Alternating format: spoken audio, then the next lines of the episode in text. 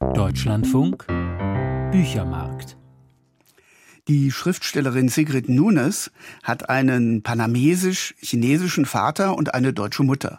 Sie schreibt auf Englisch. Bekannt wurde sie bei uns vor wenigen Jahren durch ihren Roman Der Freund über das innige Verhältnis einer Frau zu einer Dogge. In ihrem neuen Buch spielt ein Papagei die tragende Rolle des Seelentrösters. Carsten Huck stellt die Verletzlichen vor. Eine Zwangsgemeinschaft im New York der Pandemie, eine ältere Frau, ein jüngerer Mann und ein Papagei.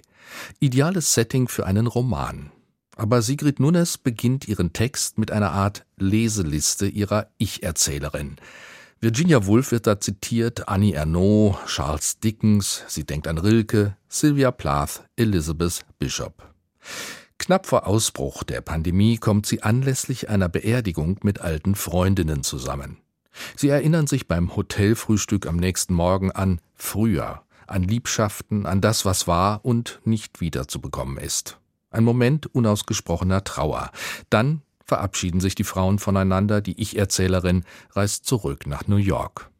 Angekommen herrscht bald die Ausnahmesituation. Das brodelnde Leben der Metropole kommt zum Erliegen, viele Bewohner und Bewohnerinnen verlassen die Stadt, andere kehren nicht zurück. Unsicherheit macht sich breit, das Gefühl allgemeiner Verletzlichkeit. Für Freunde einer Freundin, die in Kalifornien im Lockdown festsitzen, kümmert sich die Ich-Erzählerin um deren luxuriöses Apartment. Bevor sie nach Kalifornien aufgebrochen waren, hatten sie jemanden organisiert, der in ihrer Wohnung wohnte. Sie hatten einen Vogel, den sie nicht länger als ein paar Tage allein lassen konnten. Es war ein Papagei, ein Ara, eine hochintelligente und soziale Art, die viel Aufmerksamkeit brauchte. Die Person, die sich einverstanden erklärt hatte, sich um den Vogel zu kümmern, war ein Student an der NYU. Doch jetzt wollte er nicht dort sein. Ja, er war bereits weg. Für die Ich-Erzählerin ein Geschenk des Himmels. Eine Ausrede, um zumindest einen Teil des Tages in einer anderen Wohnung zu verbringen. Und was für eine Wohnung.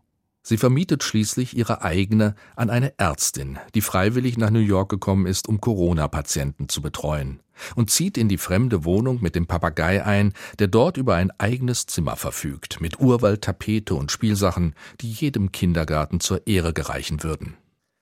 Wie schon in ihrem Erfolgsroman Der Freund, in dem eine Frau das Zusammenleben mit einer Dogge erlernt, fungiert auch hier das Tier als Katalysator für Gefühle und Selbstbeobachtung der Erzählerin, ist Spiegel und Studienobjekt, Ansprechpartner, Trost und Ablenkung. Nun als Ich-Erzählerin sinniert ausgiebig über das Mensch-Tier-Verhältnis und auch über die Liebe eines Filmemachers zu einem weiblichen Oktopus.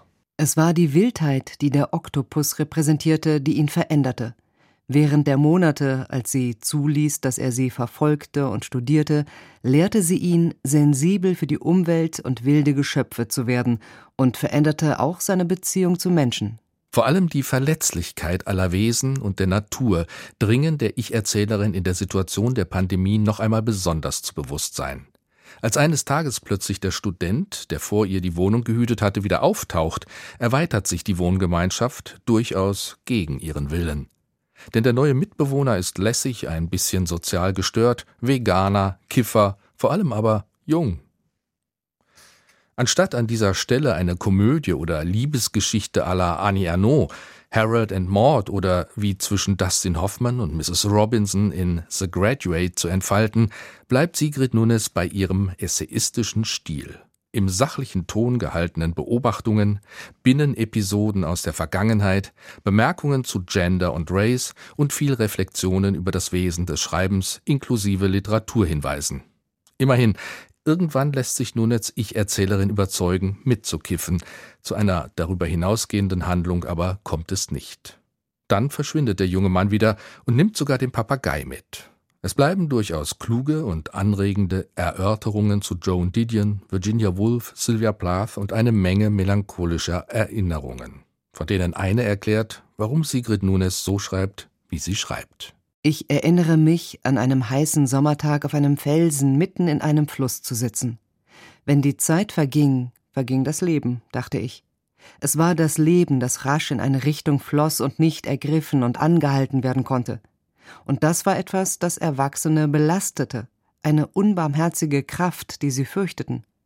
Mein Leben verging wie alles andere auch, das begriff ich. Aber ich war noch ein Kind. Ich kannte nur die Aufregung meiner eigenen Gedanken. Ich war ungemein stolz. Ich werde Dichterin werden. Die Ich-Erzählerin, hinter der man durchaus die Autorin vermuten darf, schreibt ein Leben lang gegen die Zeit, gegen alles Vergehende an. Das erklärt die Form dieses Buches.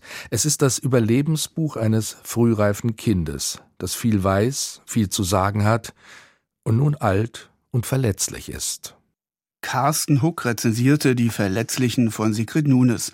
Aus dem amerikanischen Englisch hat Annette Grube übersetzt.